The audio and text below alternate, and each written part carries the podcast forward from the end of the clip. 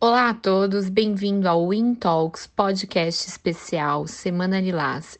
Eu sou Ellen Moreno, advogada pelas causas femininas. Estou aqui hoje com essas duas convidadas incríveis, que é a Ana Oliveira e Mônica Costa. Bom dia, meninas. Bom dia, tudo bem? Bom Muito bom estar aqui. Obrigada pela presença. Eu queria agradecer a todos os que estão acompanhando. Hoje a gente vai falar de um tema muito interessante que é sobre investimentos, tá? Compartilha a live, marca um amigo, manda para amiga. Eu quero que todos, é, o maior número de pessoas acompanhem esse conteúdo, porque tem sido incrível essa jornada, né? Nós estamos na Semana Lilás aqui no LinkedIn um espaço que foi gentilmente aberto pelo pessoal do Intalks. Muito obrigado, porque demanda muito trabalho e para uma audiência tão qualificada quanto a do LinkedIn tem sido incrível a gente falar de um tema tão latente para a nossa sociedade, né? Então, muito obrigado. Marquem de onde vocês estão falando, mandem questionamentos. Essas duas mulheres são incríveis, tem muita coisa para compartilhar com a gente, então vamos abusar, viu, gente? Temos que levar conteúdo, não é verdade? Eu queria é, apresentar agora as meninas, um pouquinho da bio delas, porque é enorme, né? A Mônica Costa, ela é jornalista com especialização em economia e pós-graduada em terapia financeira criadora do Grana Preta Finanças. Seja bem-vinda, Mônica. Daqui a pouco a gente vai falar um pouco mais dessa sua jornada linda. E Ana Oliveira, que eu conheci num retiro para advogadas feministas, uhum. olha que incrível, né? Com uma história maravilhosa também. A Ana ela é especialista em educação financeira, administradora com especialização em finanças e gestão de pessoas e mais um montão de coisas e fundadora e da é da sua conta, né? Que é uma plataforma de educação financeira, né? Ana, a gente vai falar um pouquinho mais sobre isso. Então, o tema de hoje, né, gente? Às vezes eu tive alguns questionamentos, falando, mas vocês não estão falando de semana lilás, né? Falando de violência contra a mulher. É, e é muito importante trazer a questão financeira para esse tema que é um tema tão tabu para as mulheres, que é falar de dinheiro, né? Eu acho que a gente está aprendendo, de fato, a gente tem melhorado. É, e quando eu trazendo assim um pouquinho da, de, de como eu, eu entendi que era importante falar de dinheiro para as mulheres, né? As primeiras clientes que eu comecei a atender e que traziam as questões do, do divórcio delas, das dores delas, e às vezes muitas vezes numa perspectiva assim de ter uma classe média, classe média alta, elas não cuidavam do próprio dinheiro, elas não tinham essa, essa convivência, sabe? De administrar, de saber onde elas estavam efetivamente quando falavam de dinheiro. E isso colocou essas mulheres e colocam tantas outras numa situação, num lugar de dependência, né? Num, onde elas não, não gostariam. Aí elas estão num lugar que elas não querem estar mais, elas não sabem sair. Né? Então ali eu percebi o quanto o trabalho de mulheres como vocês é super importante, né? Porque é, me corrijam, acho que dinheiro é energia, dinheiro é poder e a gente precisa ter é, o poder sobre a nossa própria vida, né? Então eu acho que é muito relevante falar disso, por isso que hoje nós vamos falar de investimentos. Eu queria que, que a Mônica trouxesse um pouquinho da história do como que você começou a olhar para esse, esse universo, como que você criou o Grana Preta, Mônica? Traz um pouquinho disso para a gente.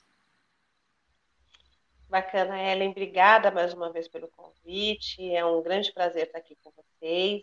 E eu acho que é muito importante a gente poder ocupar esses espaços e poder falar um pouco sobre a história e falar sobre violência contra a mulher. É, como uma mulher negra é, que trabalhou por mais de 20 anos no mercado financeiro, eu entendo bem no mercado financeiro, me desculpe, trabalhei no mercado da comunicação, é, a questão da violência, Ellen, ela vem é, de muitos aspectos para nós, especificamente. Então, quando você começa, e vendo o vídeo da Michelle, quando a gente percebe que a gente está numa sociedade onde a gente, enquanto mulher negra, é educado para entender que a gente só pode ascender quando a gente puder usar o nosso corpo, sabe? O mito da mulaca, que eu abomino, é, essa questão de entender que a mulher negra ela é boa para o samba ou para qualquer outra atividade e deixar de considerar a nossa capacidade intelectual, a nossa capacidade de inteligência, é uma violência muito profunda contra os nossos princípios, contra as nossas possibilidades. Eu comecei a trabalhar com a educação financeira muito nessa questão do autoconhecimento mesmo. Eu comecei a perceber que dependia de mim é, mudar a minha relação, a minha possibilidade de acessar esse universo, porque nós estamos, mulheres negras especificamente, na base da pirâmide social e ganhamos menos que o homem negro, que a mulher branca e que o homem branco. Até a gente ganha 40% do que um homem branco ganha. E não tem violência maior do que essa quando a gente considera Verdade. que são mulheres que saem das suas casas para cuidar dos seus, do, do para ganhar o dinheiro deixando seus filhos, é, fazendo uma viagem muito longa às vezes no transporte público e, e no fim do mês ainda assim não tem condições de garantir o sustento dessas, dessas pessoas que estão ali ao seu redor. A questão do abandono e da solidão também é uma outra questão muito profunda entre essas mulheres, seja porque o companheiro foi embora, seja porque nessa sociedade que é extremamente racista, esse companheiro está preso ou está morto. A gente sabe que os números mostram que o número de homens encarcerados e pessoas mortas são em grande maioria homens e jovens negros. Então, essa mulher, ela passa a ter que trabalhar a educação financeira, essa relação com o dinheiro, como uma forma de resistência mesmo. É através dessa capacidade de lidar com o dinheiro que ela vai conseguir fazer com que a sua família siga se sustentando. E foi nessa vertente que eu comecei a trabalhar. Comecei a entender que se eu não tivesse essa relação, se eu não passasse a entender melhor como esse dinheiro chega para mim, como eu posso cuidar dele, eu ia continuar nessa dependência, né? Trabalhando, entregando meu talento e minha capacidade e ganhando metade do que os meus colegas, simplesmente em função da minha cor e não em função da minha capacidade e do meu talento. Incrível. Então, essa violência, ela, ela é muito profunda. E para a mulher negra, ela chega de muitas formas. E, como você bem disse, a, a educação financeira, a capacidade de lidar com o dinheiro é uma forma muito inteligente. É, de, é uma forma de libertação, né? É um caminho, né, para a libertação. É uma forma, exatamente, de, de, de, se livrar, né, desse cenário e, e de reduzir as dependências, de Perfeito. fato, para que a gente possa ter uma vida de qualidade. Então, o Grana Preta ele surge nesse ambiente. Eu trabalho com mulheres negras que que já trabalham, que têm sua capacidade, têm seus talentos, que não são reconhecidos pelo mercado, mas aqui a gente aprende a trabalhar o dinheiro de uma outra forma e mostrar para o mercado que a gente, embora eles não queiram a gente parabéns, parabéns, e a gente, eu quero mais detalhes dessa, desse, de todo esse trabalho. Ana, traz um pouquinho para a gente, agora, o, como que você começou, o que que te fez é, despertar para criar essa plataforma, né, que é o É da Sua Conta. É, onde que tocou aí na sua vida que você falou, não, eu preciso dar conta do meu dinheiro, né, e, e, e ajudar outras mulheres, outras pessoas nesse sentido também. Me conta um pouquinho disso. Vamos lá, Ellen. Então, tudo começou, na verdade, a minha relação com o dinheiro, a nossa relação no geral, ela começa desde que nascemos, né? Então, só que ninguém nos ensina a respeito do dinheiro. Eu comecei muito cedo, com 13 anos, trabalhando no mercado financeiro. Então, meu primeiro emprego foi como menor aprendiz numa agência da Caixa Econômica da Avenida Paulista. Sou paulistana, moro há 20 anos aqui em Florianópolis, Santa Catarina. E de lá para cá, então, depois de 22 anos de carreira, tive uma carreira bem sucedida no banco, chegando até a superintendência. Bacana. Eu simplesmente não consegui ter reservas, investir, eu só tinha dívidas. Então, eu não conseguia dormir direito, eu escondia as compras do marido, da mãe, de todas as pessoas. Eu emprestava muitas vezes para minha família, que eu venho de uma família sem condições financeiras, dinheiro do cheque especial, porque eles me viam como uma pessoa bem-sucedida, a única bem-sucedida da família, aliás. Então, meu papel era ajudar a família. Eu tinha vergonha de dizer que eu não tinha dinheiro. Que você não conseguia, né? Eu estava gastando demais. E com todas as formações em finanças, todas as certificações para é, investimentos, para atender os clientes no banco.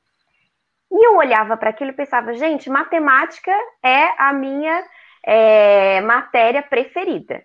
Nota mil em matemática, química, cálculos.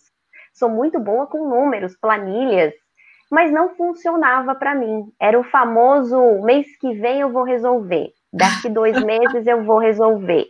Eu só vou usar esse dinheiro que eu guardei um tempinho, mas daqui a pouco eu reponho e eu só acumulava dívidas, até o momento que eu fiquei doente emocionalmente. Então eu tive problemas sérios emocionais por conta da compra compulsiva, da minha compulsão, e eu fui me tratar com terapia. E aí um belo dia veio na minha cabeça, que eu digo que os anjinhos da guarda estão sempre com a gente, a palavra educação financeira. Isso faz cinco anos. E eu coloquei no Google educação financeira. E descobri que eu poderia fazer uma formação para ser educadora financeira. E lá fui eu, para fazer a formação em educação financeira. E durante a aula eu me deparei com uma pergunta. Se hoje você não tivesse mais a sua renda atual, por quanto tempo você conseguiria manter o seu padrão de vida? Quando me vê, eu chego até a me arrepiar quando eu lembro, porque eu caí num choro desesperador. Porque é a sensação de que eu vou morrer. Eu tô Se eu perco meu emprego, eu vou morrer. Né? Eu não tinha dinheiro para o dia seguinte. Se eu não tivesse cheque especial, se eu não tivesse cartão de crédito, se eu não tivesse meu salário, eu não tinha dinheiro para comer no dia seguinte. E eu tinha um salário de quase 30 mil reais. Olha. E aí eu voltei dessa formação também sem saber quais eram os meus sonhos. Eu não tinha sonhos. Eu não tinha parado para pensar o que eu queria da minha vida. Eu estava vivendo e comprando e consumindo e comprando e consumindo. E eu entendi que eu estava consumindo a minha própria vida com o que não importava. Então, o É da Sua Conta, ele nasceu dessa minha experiência de ter saído de uma realidade de compulsividade com compras, de falta de ter uma relação saudável com o dinheiro, de não ter sonhos, educação financeira, para uma virada de chave que hoje eu me comporto como uma pessoa que valoriza a própria vida, porque o dinheiro nada mais é do que o resultado do nosso tempo de vida empenhado no nosso trabalho em conquistá-lo. Então, de cinco anos para cá, então, eu me tornei investidora, hoje tenho renda passiva, inclusive, e principalmente, eu sou livre. Nossa. Livre para fazer as minhas escolhas, independente do dinheiro que eu tenha. E o É da Sua Conta, então, é uma plataforma que nasceu dessa minha vontade. Junto comigo, eu tenho duas sócias, uma que é especialista em investimentos, e a Karen e a Letícia, que trata de empresas, finanças para empresas.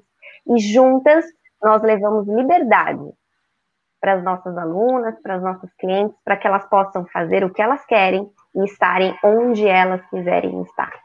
Ai, gente, olha, ai, olha essas minhas convidadas, né? Não, para mim arrepia, porque assim, é um tema que fala tanto comigo, sabe? É, a gente está falando de educação, né? A gente está num. É, nós somos frutos de uma sociedade machista estrutural, um país que, que não dá o básico para sua população. E eu vejo, eu venho também de uma família muito carente, né? De uma família, a gente nunca passou fome, mas é, é uma família muito simples. E uma coisa que me toca é que assim, o meu pai me criou para trabalhar, você precisa ganhar o seu dinheiro. Mas percebe que ele também não tinha essa cultura para me passar, olha, você vai investir, você vai guardar, você vai não, você vai sobreviver nesse mundo que está bem difícil para gente que é pobre, que é de classe baixa, mas eu não tinha essa educação. Então, assim, eu, te, eu, eu passei coisas muito parecidas, assim, do que a Ana está dizendo, de assim, de já ter um super salário, mas a, eu nunca eu comecei a olhar para isso, para falar de investimento, gente, assim, de um ano para cá entendeu? E eu ainda trago uma questão muito forte, que é a questão da escassez né? Quando a gente vive a escassez de perto, a gente tem é, é, tão difícil lidar com dinheiro, você controlar esse dinheiro, você acha que vai faltar amanhã e você não tem liberdade para gastar, enfim, precisa de um equilíbrio, né? E a gente não tem isso. Eu acho que educação financeira tinha que ter na escola, sabe? Para todas as classes, porque é tão difícil você se conectar com aquela criança da, daquela, daquela escola que, que é afastada, que, que mal consegue, que os pais mal conseguem garantir a refeição do dia, que às vezes a refeição principal dela é dentro da escola. Como que você vai falar de investimento para uma criança dessa? Como que essa menina, esse menino, eles crescem empoderados, fortes, sabe? Ah, não, eu posso chegar. Então, assim, é, faz todo sentido a gente falar de investimento, falar para essas mulheres, para esses homens também, mas a gente está falando com, né, com foco nas mulheres hoje, por conta da, da violência que a gente sofre dentro dessa Semana Lilás. Então, eu convido mais uma vez as pessoas que estão nos assistindo, é, marque amiga, mande, é, compartilhe essa live, essa live, porque é muito importante. É muito importante a gente olhar para gente, né, para nossa vida e saber que a gente precisa cuidar dela. E dinheiro é uma forma de a gente se cuidar. E vocês duas falaram muito de liberdade, né? Que essa educação financeira, esse controle do dinheiro, ele traz isso de liberdade. Mônica, como que você, assim, quando você trabalha essa educação financeira, com essas mulheres que estão na base da pirâmide, qual que é a primeira reação que elas têm? Porque não deve ser muito fácil, né? Conseguiu me ouvir, Mônica? Vocês conseguem me ouvir? Sim, sim. Você conseguiu ouvir minha pergunta? Vocês. Você eu ouviu minha pergunta? ouvir vocês. É. Eu vou, eu vou, eu vou jogar a pergunta para para Ana eu, e aí a gente já resolve essa questão. Ana, para quando você começou a trabalhar com a questão de, uh, olha, vou educar essas pessoas, né? Primeiro que você já usou isso para você, né? De olha, eu peraí, eu vou, vou fazer uma certificação, uma, uma, né? Vou ser educadora financeira. Isso primeiro você já aplicou para você, certo? E como que, assim, como foi esse, como foram esses primeiros passos? Você, você identificou isso como um tabu para as mulheres? Como que foi essa abertura? Então, na verdade, é um tabu é, bastante forte, né, para as mulheres por conta de que quando a gente vai olhar para as famílias, né? Então, é, geralmente nas famílias a mulher ela não é inserida na conversa, por exemplo, sobre dinheiro, porque o próprio pai muitas vezes nem conversa sobre dinheiro com a mãe. Até hoje eu tenho, né, é, é, muitos casos de mulheres que nos procuram e dizem que estão no curso, na mentoria financeira, sem contar para o marido porque o marido não pode saber que ela está querendo aprender sobre dinheiro e aprender sobre investimentos. Como também tem casos muito felizes de mulheres em que o marido vai, não só vai junto, como ele acha incrível, porque a mulher consegue trazer uma percepção e resultados até melhores para a economia do lar e para os investimentos, né? Então, o que eu digo sempre é, para as, as mulheres que nos procuram é que insira o assunto dinheiro sem medo dentro da sua família, né? Junto com as suas amigas também, enfim, toda a sua rede de relacionamento. Faça do dinheiro um assunto natural, porque sim é uma quebra de paradigma, é um tabu, né? Inclusive as pesquisas apontam que as pessoas elas falam com mais tranquilidade a respeito de sexo do que a respeito de dinheiro. Tamanho tabu, Sim, né? Sendo que sexo a gente fala da nossa intimidade. Exatamente, exatamente. Tem uma, uma coisa interessante, gente, para compartilhar que assim é, é pouquíssimo usado no Brasil a gente fazer pacto pré-nupcial. E, e aí, quando você começa a abordar isso, né? As clientes às vezes vêm me procurar, ai, doutora, como que funciona? E eu explico. E elas entendem, elas conseguem entender a necessidade, porque hoje a gente tem assim casado um pouco mais tarde, né? E aí, quando você vai, você já vai com a vida metade pronta, você já tem as suas conquistas, então você precisa cuidar do que você conquistou. E o pacto antinupcial, pré-nupcial, serve para isso, né? Para colocar ali os limites e do que comunica com o que, tudo isso. Gente, às vezes elas ficam super felizes, assim, na, no atendimento. Ah, então tá, ai, legal. Aí elas fazem, e agora? Como que eu vou falar isso para ele? Porque ele deve. E, e aí ele vai achar que eu não tô. Ih, não vai. E aí? Por quê? Parece que falar de dinheiro é tirar o romantismo, né?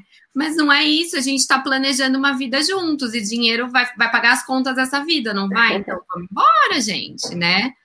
Vamos, vamos falar de dinheiro. Mônica, agora você está me escutando direitinho? Sim, perfeitamente. Voltando à minha pergunta, né? Eu é. trouxe o seguinte: qual que foi assim? Quais são quando você leva para suas é, para suas meninas a questão do, da educação financeira? A gente está falando de mulheres negras na base da pirâmide. Isso. E qual que é a reação delas? Porque, gente, já é tão sofrido. Aí você chega lá e fala: Ó, oh, você precisa guardar, você precisa investir. Eu ia ficar brava, Mônica. Como que é isso lá? Então, neste caso, assim, o que a gente costuma, é, o que é importante entender aqui, Ellen, é que a busca do grana preta ele está muito em, em, em, sintonia com o que a Ana está dizendo uh, uh, do, do, projeto que ela tem. O que a gente está buscando também é plenitude, é poder viver uma vida de liberdade, é poder fazer as nossas escolhas. Mas também tem um, um fator que é muito interessante, que é a gente poder é, entender que a escassez, que é uma realidade, tem sido a nossa aliada. Vocês me ouvem bem? Estão ouvindo bem? É, então, quando a gente pensa, é, é, quando a gente fala, por exemplo, em risco, quando a gente fala em disciplina para que você possa salvar o dinheiro para outras questões, a, a gente já vive essa realidade, porque o dinheiro que entra ele já é menor. Então, a gente aprende, por exemplo, a lidar com o risco com mais facilidade, talvez seja esse o termo, mas na verdade a gente entende que essa disciplina que a gente já vem adotando por conta da escassez, ela é uma aliada agora também para que a gente mude a nossa relação com o dinheiro. Então, esse público que eu venho é, atendendo, essas meninas que têm me, me procurado, a gente consegue trabalhar essa questão da independência financeira com aquela renda que ela vai receber de forma que ela aprenda a investir em si, que ela aprenda a buscar outros caminhos para que ela alcance um emprego melhor, para que ela tenha uma outra condição nesse processo.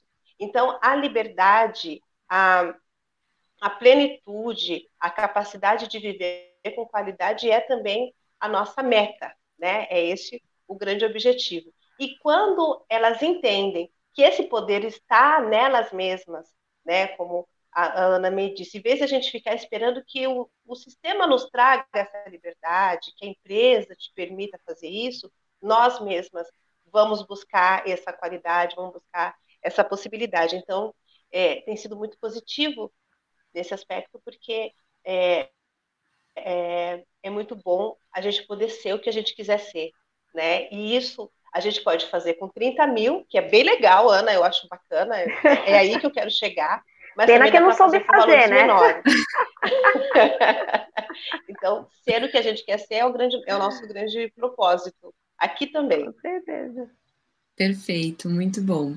Gente, eu queria trazer agora a Patrícia, que é a nossa moderadora, para trazer as questões aí do público. Pessoal da audiência pode fazer pergunta que a gente responde tudo aqui, tá bom? Pode provocar bastante as convidadas, que elas têm muita bagagem para dividir. Diga, bom Patrícia, dia. o que você tem hoje para gente? Bom dia, Ellen. Bom dia, meninas. Bom Mônica, dia. Ana. É um prazer estar aqui com vocês. Mas nesse primeiro momento, Ellen, não vai ser eu que vou fazer a pergunta. Ah, é, não? não, hoje a gente tem uma surpresa. É, a Ana Margucci, gerente de operações da Regos. Hoje ela está falando direto do Rocha Verá aqui em São Paulo. Ela acompanhou todas as nossas lives desde o início É, e ela está participando ativamente com perguntas e comentários. Então, hoje a gente convidou ela para fazer essa pergunta pessoalmente. Olha, seja bem-vinda. Muito obrigada, gente. Bom dia. Muito obrigada por essa oportunidade. Assim, adorei ouvir um pouquinho da Mônica, da Ana, da Ellen. Eu acho que é realmente inspirador quando a gente ouve mulheres falando de mulheres no poder e trazer isso para um pensamento que é possível para todo mundo, que não é algo que a gente está vendo na TV, não é uma realidade distante, ainda é uma realidade que a gente está batalhando, a gente tem batalhado muito, mas a gente vai conseguir algum dia chegar num patamar legal. Eu acho que a educação ela começa agora, né? Como a gente não tem uma, é, uma matéria na escola, como a Ellen disse, de educação financeira, acho que seria super importante. E agora, o que, que eu queria perguntar para vocês? Eu estava ouvindo um pouquinho da história de vocês e o que, que eu pensei, assim, para quem está escutando vocês ainda não iniciou essa jornada de conhecimento financeiro, de entender qual que vai ser o primeiro start dessa pessoa. Qual é a dica que vocês dariam depois que essa pessoa percebe que ela precisa realmente é, se organizar melhor, que ela tem ambições e que se ela conseguir se organizar, como que ela vai conseguir atingir seus objetivos? Quais seriam as principais dicas de vocês? Ótima pergunta, Ana. Obrigada Muito pela obrigada, participação. obrigada, que agradeço. Meninas, querem, é, quem quer responder? Vamos lá. Posso falar? Posso falar um pouquinho, depois a Mônica fala também. Isso, pode ser. Vai lá. Então vamos lá. É, tudo parte, né? Um pouco que a Mônica falou da questão de eu me conhecer, né? Então, eu buscar esse autoconhecimento. Então, compreender, puxa, o dinheiro que eu ganho, né? O dinheiro que eu recebo pelo meu trabalho. Por que, que eu tomo essas decisões? Porque o dinheiro, ele é muito mais do que um papel moeda. O dinheiro, e por isso que é um tabu também, ele traz muitas questões emocionais junto com ele. Porque através desse papel, que a gente pode conquistar sonhos ou pesadelos. Né? Tudo depende das nossas decisões. Então, eu preciso conhecer este ser, essa pessoa que vai usar o dinheiro nessas decisões. Então, o primeiro passo é essa busca para compreender por que, que eu não estou alcançando os resultados que eu gostaria na minha vida. Né? No meu caso, eu descobri que eu tinha uma compulsão e essa compulsão precisou ser tratada com profissionais da área de psicologia, e a educação financeira veio junto com essa questão emocional, e essas duas ciências juntas, então, me levaram para o meu sucesso financeiro. Mas se eu não buscasse esse autoconhecimento, com certeza até hoje eu estaria naquele ciclo do consumo e do endividamento. Perfeito. Mônica, quer complementar? Sim, sim. É, o primeiro passo realmente é esse, é autoconhecimento. Né? Você precisa entender qual é o seu padrão, como é que você se relaciona com o dinheiro, para que você possa fazer aí as, as adaptações que sejam necessárias. Então, ah, da mesma forma que a Ana está dizendo, eu só entendi que eu precisava de educação financeira, que eu precisava melhorar essa minha relação, quando eu percebi que eu estava assimilando aquilo que a sociedade me dizia de que eu não merecia, de que eu não era capaz, de que o meu lugar era aquele ali, que eu não podia ter mais do que aquela sociedade estava me entregando, aquele ambiente. Quando eu entendi que eu era mais que isso, e que eu mereço a plenitude, que eu mereço uma vida plena, que eu mereço fazer tudo aquilo que eu desejo fazer, eu percebi que a educação financeira era a ferramenta que me levaria para esse lugar.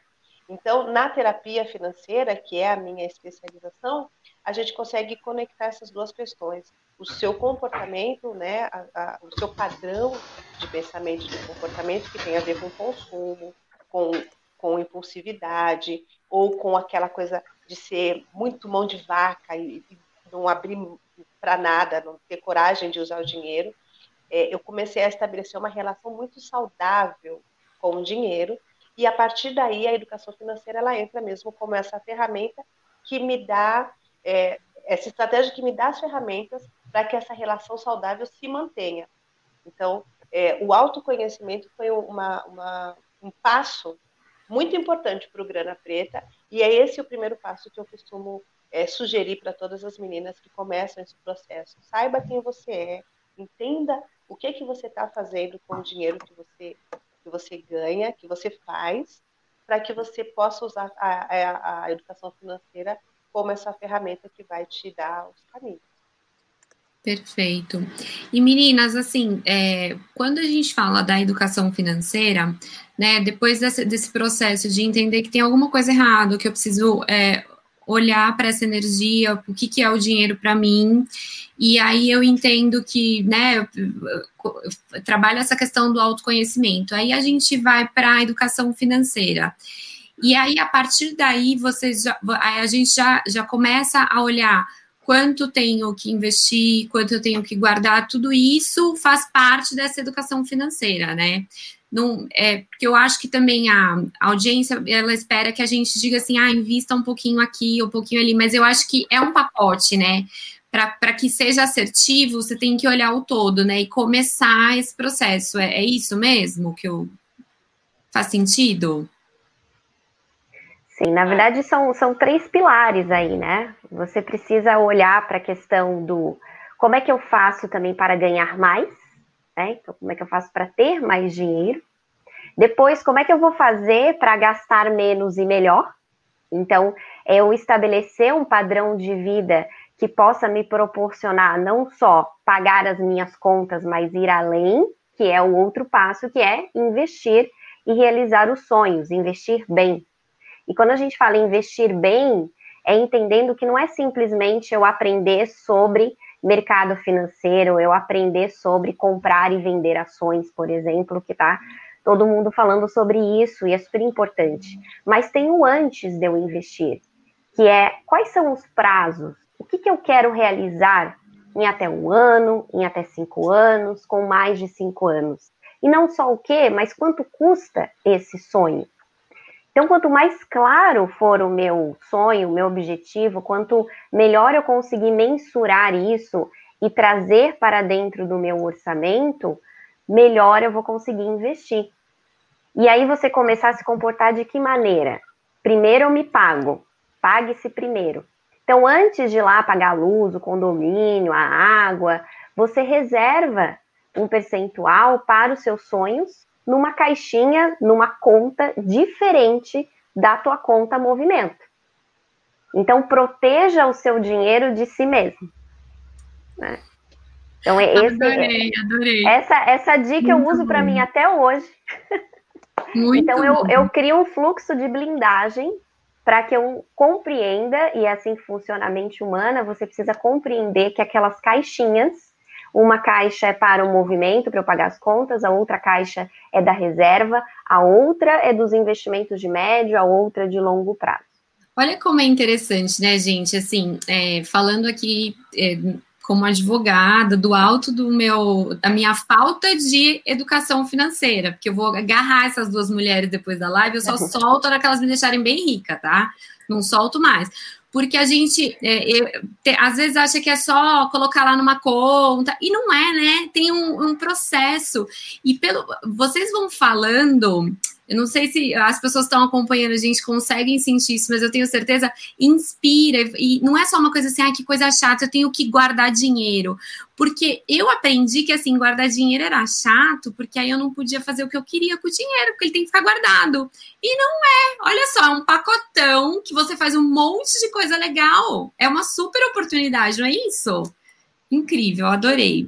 Obrigada, Ana. Gostou da resposta? Foi respondido? Fez sentido? Adorei, com certeza. Obrigada, viu, gente? Eu tenho Obrigada certeza pela que participação, viu? Vai ter muita enriquecedora. Obrigada, tchau. Obrigada, Pati.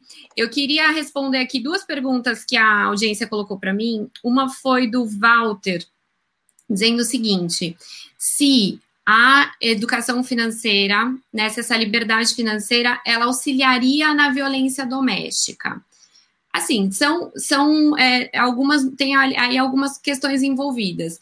Quando a gente tem uma mulher que independe financeiramente, lógico, o relacionamento ele não é só feito de dinheiro, né? Eu tenho dependência emocional no meio. Amanhã a gente traz uma psicóloga para falar disso, né? O ser humano ele é, ele é constituído de vários aspectos, né?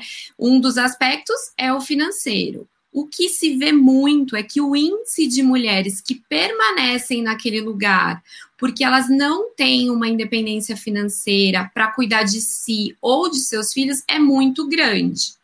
Então a gente entende que se essa mulher tivesse realmente liberdade financeira, ela poderia se libertar desse relacionamento que é abusivo né? Acho que é, é, nessa linha. Claro que não é só o dinheiro, existem N coisas que precisam ser olhadas. E também começando com autoconhecimento. Né? Quando as clientes vêm tratar um divórcio comigo, já não são todas que podem, mas eu digo: você faz terapia? Como que tá isso? Vamos olhar para isso? Porque é importante, né? É importante você olhar para além do direito, para além da, da lei, entender o que aquela mulher está passando emocionalmente. Então, são várias nuances. E uma outra pergunta diferente é da Isaura Arena, falando o seguinte: quando a mulher ganha mais que o homem, isso gera mais violência doméstica? Então, a gente não tem um, eu não tenho um índice para dar exatamente, mas dependendo da relação que você está, dependendo da, da autoconfiança desse homem, isso poderia gerar uma questão. E aí, gente, assim, eu não tô dentro de um relacionamento saudável, né? Porque se eu não posso ascender mais que esse meu companheiro, se eu não posso eu, né, a gente já começa a questionar essa relação. Pode acontecer? Pode acontecer. Se eu estiver dentro de uma relação que, que, que, padece ali de uma, de uma doença, né, de uma coisa que não é bacana, pode ser que o fato de você estar melhor do que o seu companheiro implique em violência doméstica e é importante que você quebre esse ciclo do abuso, da violência e se liberte disso. Né, meninas? Acho que é, esse, é o, esse é o nosso caminho aí. E uma coisa que é. eu queria perguntar para vocês, pode falar, Mônica, queria comentar não, alguma não. coisa? Pode, pode uma coisa que eu queria é, comentar, é perguntar para vocês assim, quando a gente fala dos investimentos, né? Quando a pessoa já está aí nesse processo de, da educação financeira e tudo mais, dá medo, né? Do investimento em si. Como que faz para ter essa. Como que vocês trabalham a, a confiança dessa mulher? Como que vocês trazem isso para que ela tenha liberdade de escolher para onde ela vai, o que, que ela vai fazer com, com o dinheiro dela, enfim, no, no sentido de investimentos? É, posso, Ana? Pode falar, é, Então, eu vou até conectar essas duas coisas. Isso está muito ligado, e a gente tem trabalhado muito a questão de que a nossa relação com o dinheiro ela está muito mais relacionada com a nossa relação conosco mesmo do que com o valor que está numa carteira. Então, com relação à pergunta anterior, quando é, a pessoa quer saber, por exemplo, se quando a mulher ganha mais, é, a violência é, doméstica pode ser maior e tudo mais, isso está muito mais relacionado com a personalidade, né? com a forma como ela enxerga a si mesma. Se ela se entende capaz e poderosa e merecedora daquele dinheiro, ela provavelmente tem uma relação muito saudável com o seu companheiro. Ela não vai deixar que esse que, que é o, que comportamento tóxico ou abusivo é, predomine ali. Ela já vai ter uma outra relação. Quando a gente começa a falar sobre investimentos, é, o que a gente costuma, o que eu costumo geralmente sugerir é justamente isso. Você precisa identificar os seus os seus sonhos e você colocá-los em caixinhas para que você comece a fazer esse investimento. Precisa estudar esse, esse mundo, porque da mesma forma que a gente aprendeu a ler, aprendeu a, a matemática e aprende gastronomia, a gente precisa estudar o mercado financeiro. Muitas pessoas chegam até mim, é, quando se fala de educação financeira, a primeira coisa que elas falam, ah, mas preciso investir. Não, primeiro você precisa se conhecer. Você já está segura de si, precisa estar com as suas contas em ordem, precisa ter sua segurança financeira e depois a gente vai para lá. Porque se essa pessoa ela não tem essa, esse conhecimento, ela pega o dinheiro, a louca, e já e começa a fazer qualquer tipo de investimento, e no, no primeiro aperto que tiver, primeiro calo no sapato, ela vai e tira. E a gente sabe que quando você não respeita os prazos, o seu prejuízo é muito maior do que os seus ganhos. Então, para que a gente não tenha medo desse ambiente, a gente precisa conhecer, precisa estar ali, estudar, ler, acompanhar um pouco do mercado financeiro para que você comece a entendê-lo. claro que a gente está num país onde é, a capacidade de investimento ainda é muito baixa, especialmente porque as pessoas não conhecem, e até porque havia uma linguagem que era muito rígida. Muito um técnica, né? Afastava um pouco, né? Exatamente. Eu não sei o que é isso, eu não vou lá. Né? Não, quando, quando vocês falam de mercado financeiro, Mônica, já vem na minha é. cabeça aquele monte de coisa assim da bolsa de valores. É, eu já né? tive a oportunidade de visitar a bolsa, enfim, e é um Sim. negócio meio maluco. Você fala, Jesus, não é para mim não. Sim, é, das ações e tal. É, eu fui editora de economia e eu trabalhei ali na B3 por bastante tempo. E realmente aquele, aqueles quadros eles te assustam, né? Aquilo é um grande jogo. Na verdade, Sim. depois que você aprende, é bem divertido. Mas, para o geral, é assustador. Então, a primeira dica é essa. Primeiro, entenda quais são os seus sonhos para que você encaixe. O sonho de curto prazo, você pode fazer um, um investimento de renda fixa, porque tem que estar perto de você, para que você possa acessá-lo de uma forma mais rápida, né? Tem que ter liquidez. Se é de médio prazo, então a gente já pode pensar em um investimento que vai render um pouco mais, mas que você não vai conseguir retirar de um dia para outro. Tudo isso é, é você ir se aproximando dessa história, você se conhecendo, porque essa segurança ela se dá na medida que você vai conhecendo um pouquinho melhor aquele processo, você vai entendendo como ele funciona, e ele deixa de ser um bicho de sete cabeças. Então, as Perfeito. meninas começam a olhar para aquilo e falar, ah, agora eu entendi. Então, beleza. Então, agora eu vou começar, vou abrir minha conta no Tesouro Direto, que parece um monte. Mas aí, depois de um tempinho, as meninas começam a adotar como, como um aliado mesmo, né? A ideia é, é essa, que a ideia é essa, né? Perfeito. qualidade de vida. Perfeito. Vocês sabem que eu indico para as minhas clientes quando a gente está finalizando um processo de divórcio, e aí as, muitas delas é, né, têm, um, têm direito ali na partilha, só que aí elas acabam tendo direito a algo que elas não têm, às vezes, como manter ter. E aí precisa dessa educação financeira para poder administrar, entende? E, e, fazer o dinheiro valer e tudo mais. É bem interessante. Quando a gente fala da educação financeira, Ana, quando se eu disser, é, quanto tempo é, demora para a pessoa estar tá pronta, assim, olha, ela entendeu o que é a educação financeira e agora ela com, consegue começar a aplicar. Como que é isso? Assim, demora muito tempo? Como que é isso? Não, não demora muito tempo, mas é claro que depende de pessoa para pessoa, porque tem realidades distintas, né? O meu processo, por exemplo, porque eu estava doente, né? Então, quando eu fui tratar, eu estava doente, demorou uhum. três anos, tá? Mas eu tenho, por exemplo, alunos da mentoria, que a nossa mentoria dura três meses, que no primeiro mês já conseguiu, por exemplo, ontem eu estava falando com uma aluna toda feliz, ela assim, Ana, eu reduzi o meu supermercado de dois mil reais, ela e o marido, para 483,58. Eu lembro que ela...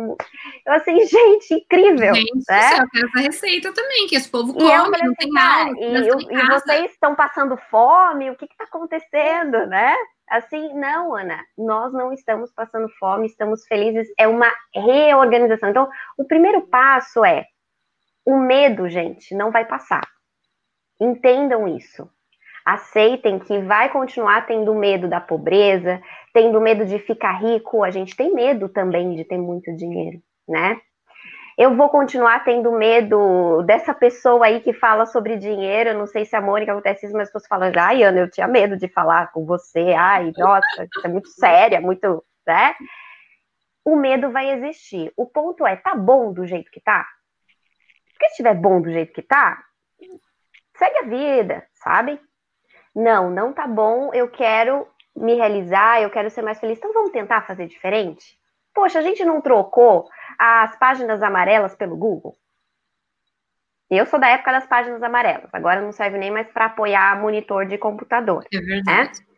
Eu trabalhei, o meu primeiro emprego antes do banco foi numa empresa que alugava linha telefônica. Hoje a gente faz tudo nisso aqui. E por que é que com o dinheiro a gente não inova? A gente não tenta o diferente? Perfeito, verdade. Sair da poupança, do título de capitalização do consórcio, só dando esse passo de eu tirar o meu dinheiro da poupança, por exemplo, ou parar de comprar título de capitalização e colocar no tesouro direto, eu já tenho no mínimo 30% mais de rentabilidade. Olha Isso aí, ao longo do tempo é muito. Ah, quem dinheiro. as amigas que tem dinheiro guardado ali, tá achando que tá arrasando na poupança, tá passando vergonha. Tá passando vergonha. Olha, eu tenho uma amiga que eu já dei, eu não entendo nada, quase, quase nada. Já dei bronca. Eu não acredito que você tem dinheiro na poupança, amiga. Não, não dá, não dá. Tem uma pergunta aqui que eu não sei responder. Eu acho que vocês podem, são muito mais gabaritadas para isso, que é do Walter Freitas, super participando, Walter. Obrigada. É muito bom ter essa presença masculina nas lives. Ontem eu puxei a orelha, porque minha audiência é só feminina. Não, a gente, para mudar esse mundo, a gente precisa Sim. dos dois, não é verdade? Com certeza. Com... Walter está perguntando o seguinte: se os bancos digitais, né, é, as fintechs, elas estão atendendo o que as mulheres procuram. Vocês têm sentido isso? Como que tá? Sim, é... eu, eu. Vai lá, Mônica. É, então, eu tenho, eu adoto e eu indico o, os bancos digitais, até porque eles têm muito menos taxas, né? E tem toda a facilidade. Então, uh, todas as meninas, quando elas começam, inclusive, quando a gente começa a falar nessa questão de identificar os gastos, para reduzir e direcionar para aquilo que é importante, uma dica que eu dou é justamente a adoção do banco digital, porque você não paga nenhuma daquelas taxas, né? E o valor que você salva é, com a ausência dessas taxas, você consegue aplicar. É, se você tem uma taxa mensal, por exemplo, pagando para um banco, eu pagava, por exemplo, era R$ reais de manutenção de conta. Então, esse valor que eu salvo ao longo do ano, eu tenho mil reais, né? Que eu já posso aplicar, né? No título, no, no, no Tesouro Direto, em alguma coisa. Então tem sido é, um, uma, um grande aliado, primeiro porque ele está aqui no teu celular, ele é muito fácil, você pode fazer de onde você estiver, ele não tem taxas e você tem à sua mão toda a movimentação, todo o, todo o, a facilidade de lidar, né, com uma conta bancária. Claro, todos esses bancos eles têm lastro, a gente tem que saber né, quem é que está por trás desses bancos. Uma coisa séria, vezes. né? Tem que ter segurança. Exatamente. É, tinha aquele meio ah, mas é digital, e se meu dinheiro sumir? Não. Todos eles têm garantia do FGC, é, se, até 250 mil, você pode ficar tranquila que seu dinheiro volta. Então, tomando esses cuidados e, de novo, né, conhecimento, estuda um pouquinho o mercado, entende como funciona, você consegue trabalhar com os bancos digitais com grande, com grande tranquilidade. Muito bom. É, eu quero trazer de novo a Patrícia aqui, porque tem muitas perguntas. Então, vamos lá, Pati. O que, que você é... tem para gente? Eu acho que essa pergunta, a gente já estava falando sobre educação né, financeira, mas educação financeira a partir de agora. É... Ana, especialmente, né? Você fala bastante sobre quando a mulher acha é, que é responsável, que ela não é responsável pelo dinheiro, mas no final das contas é ela quem cuida das compras, né? É, das contas da casa também, mesmo sem querer, ela acaba a mulher cuidando. E essa semana, justamente, a gente estava falando sobre como a educação é o principal ponto para mudar esse padrão. E eu queria que você falasse algumas dicas para as mães que estão, que estão assistindo, quais as melhores é, técnicas ou dicas para inserir educação financeira para essas crianças, inclusive já respondendo a pergunta também da Júlia sobre a idade mínima ideal para começar a investir. Uhum. Ok, então vamos lá. Quando a gente fala em crianças, né, a gente precisa compreender que a melhor forma de educar é a forma lúdica. Né? Então, para eu falar sobre dinheiro para crianças, porque criança ela não entende essa questão do recurso finito. Né? Então, a criança não compreende ainda que o tempo é finito, que o dinheiro é finito. Eu, quando a minha mãe dizia que não tinha dinheiro, eu dizia, dá cheque. é. Passa cartão. Hoje elas falam, passa o cartão, né? Nos anos 80 era cheque. Então, agora é cartão, passa o cartão. Então, como é que eu faço, né, para envolver a criança?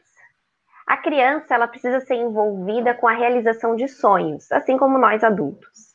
Então, eu sentar com essa criança, que aí pode ser a partir dos 3, 4 anos de idade, e eu conversar com ela sobre o que você gostaria que acontecesse.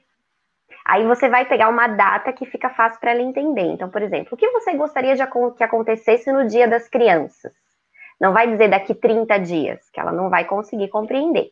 Né? Uhum. Ah, mamãe, no Dia das Crianças eu gostaria que a gente fosse no parque tomar um picolé.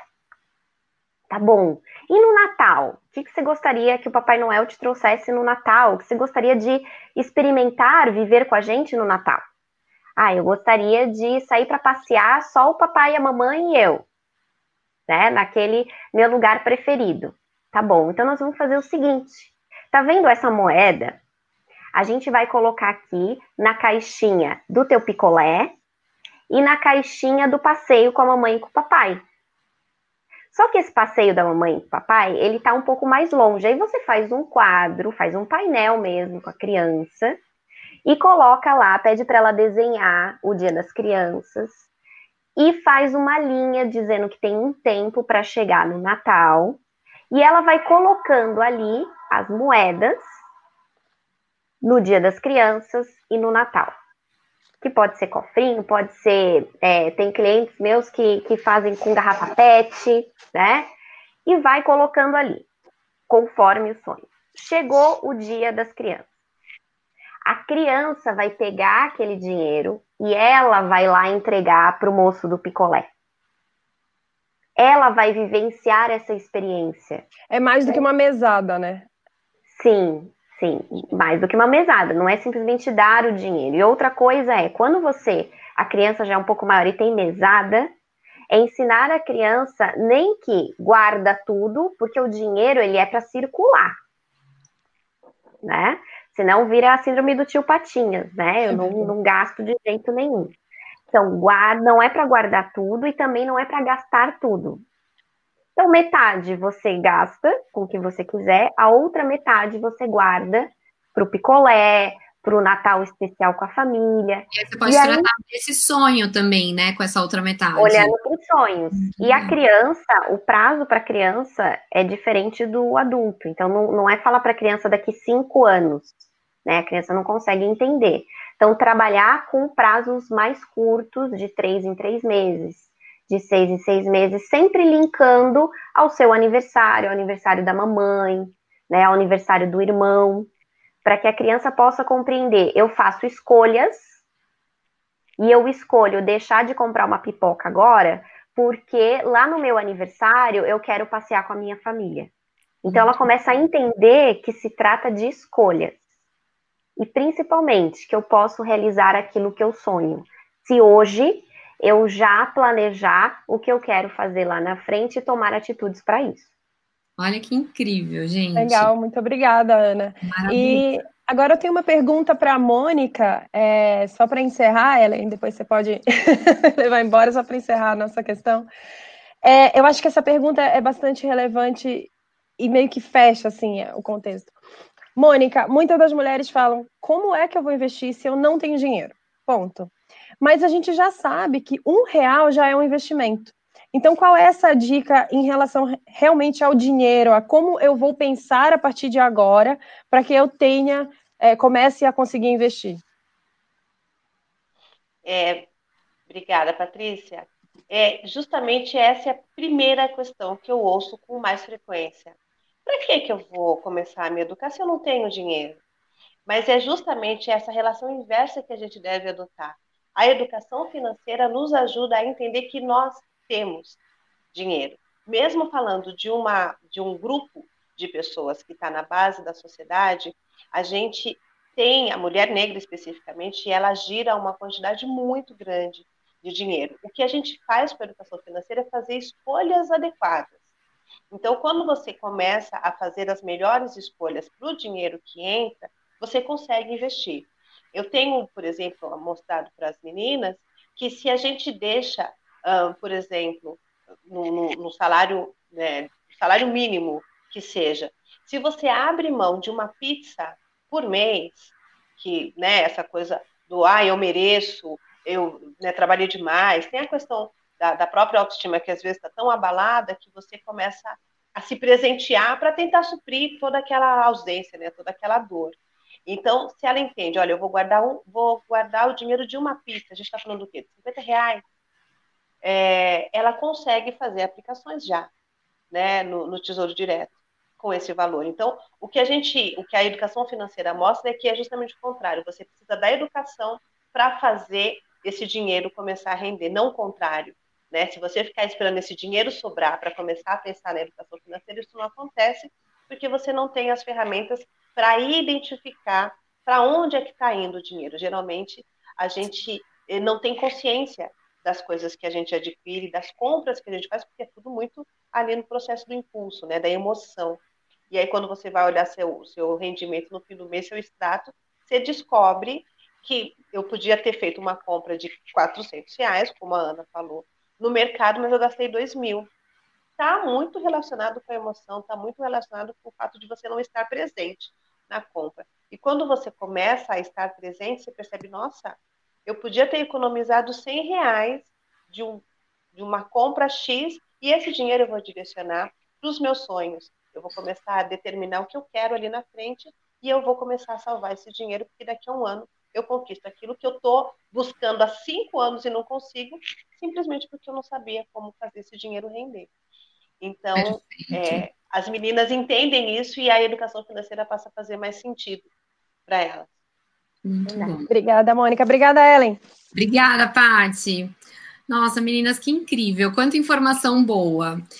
Mas a gente está já chegando ao final incrível. Eu queria deixar um espaço para vocês falarem, é, deixarem um recado de vocês, darem o, o, o Instagram, o LinkedIn de vocês, para que as pessoas possam estar mais próximas e pegar todas as dicas, fazer os cursos, porque eu acho que é incrível. Eu vou grudar em vocês que eu quero ser milionária, entendeu? Primeiro eu preciso querer, eu tô meio assim, eu acho que eu tô meio no meio do caminho. A Ana falou um negócio, olha, tem gente que tem medo de ser rica, eu tenho, né? Vamos lá, precisamos conversar, viu? Fala pra gente, Ana, deixa seu recado e, e muito obrigada aí pela é, presença de vocês. Tá bom. Eu que agradeço, agradeço pelo convite, Ellen, muito bom te rever. Muito bom saber que de ano para cá, então, você resolveu enriquecer. Obrigada pela participação de todos ali no chat, de todos que estão aqui com a gente. É de suma importância que cada vez mais a gente traga esse tema a todas as rodas de conversa, a todas as rodas de debate, de discussões. Vamos sim, estamos falando sobre mulheres, estamos falando sobre violência e vamos falar sobre dinheiro como uma forma de solucionar, como uma forma de trazer uma vida mais feliz para todas nós mulheres entendendo, gente, que você não precisa ter milhões para ser rica. Você não precisa ter um salário de 50, de 30 mil para ser independente financeiramente. Porque aquela mulher que ganha 500 reais e gasta 400, ela é mais rica do que a que ganha 30 e gasta 40.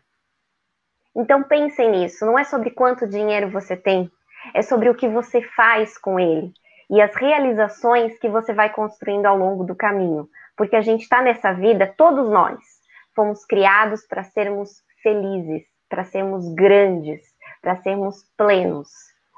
E o dinheiro, a relação saudável com o dinheiro, ela nos traz essa paz. Essa paz, muitas vezes, para eu entender que eu nem preciso de milhões para me sentir rica. Porque eu alcanço a minha verdadeira riqueza quando eu realmente aprendo a me valorizar. Perfeito. Muito obrigada. As nossas redes, né? Falando em verdadeira riqueza, então sigam a gente, arroba é da sua conta oficial lá no Instagram, aqui no LinkedIn é o é da sua conta. Eu estou super à disposição, juntamente com as minhas sócias. Esperamos encontrar todas vocês por lá. Muito obrigada, Mônica. Obrigada, Incrível te conhecer. Parabéns pelo seu trabalho. Obrigada, obrigada. Deixa seu recado, Mônica. É, assim, o que a Ana trouxe traz muito do que é, eu penso também e faço das suas as minhas palavras, Ana, é, no sentido de entender a educação financeira e a relação com o dinheiro como uma ferramenta para uma vida mais plena, né, mais feliz. E com esse público que eu trabalho, com essas mulheres que eu trabalho, é justamente isso que eu digo. É, a estar rico é uma coisa muito particular né, ter liberdade e ter a tranquilidade de que você tem condições de quitar suas contas e de realizar os seus sonhos é uma forma de, de, de liberdade, é uma forma de estar é, plena com o seu dinheiro. Então, essa relação saudável com o dinheiro é o que eu prego, é o que eu compartilho e é o que as meninas têm buscado. E entender que a gente merece né? Essa é uma energia que a gente convive o tempo todo. É, nós trabalhamos e dedicamos grande parte do nosso dia, do nosso tempo para fazer dinheiro. Então, esse dinheiro que chega, ele é fruto do nosso talento, da nossa capacidade, e ele deve nos servir. Ele deve servir para que a gente realize os nossos sonhos, para que a gente tenha uma vida de qualidade. E quando a gente aprende a trabalhar essa relação mais saudável com o dinheiro, a gente começa a mostrar para quem está ao nosso redor que isso é possível. Então, eu entendo a educação financeira também como uma estratégia para que todos ao nosso redor comecem a ter uma vida mais equilibrada, mais plena e mais feliz. Então, é essa a ideia. Estou é, muito feliz, agradeço muito pelo convite, gostei muito de trocar com vocês e de conhecer as suas histórias, de conhecer os seus projetos, porque a gente Obrigada. sai daqui muito maior, né? Obrigada. E para te seguir lá no, Insta no Instagram e aqui no LinkedIn?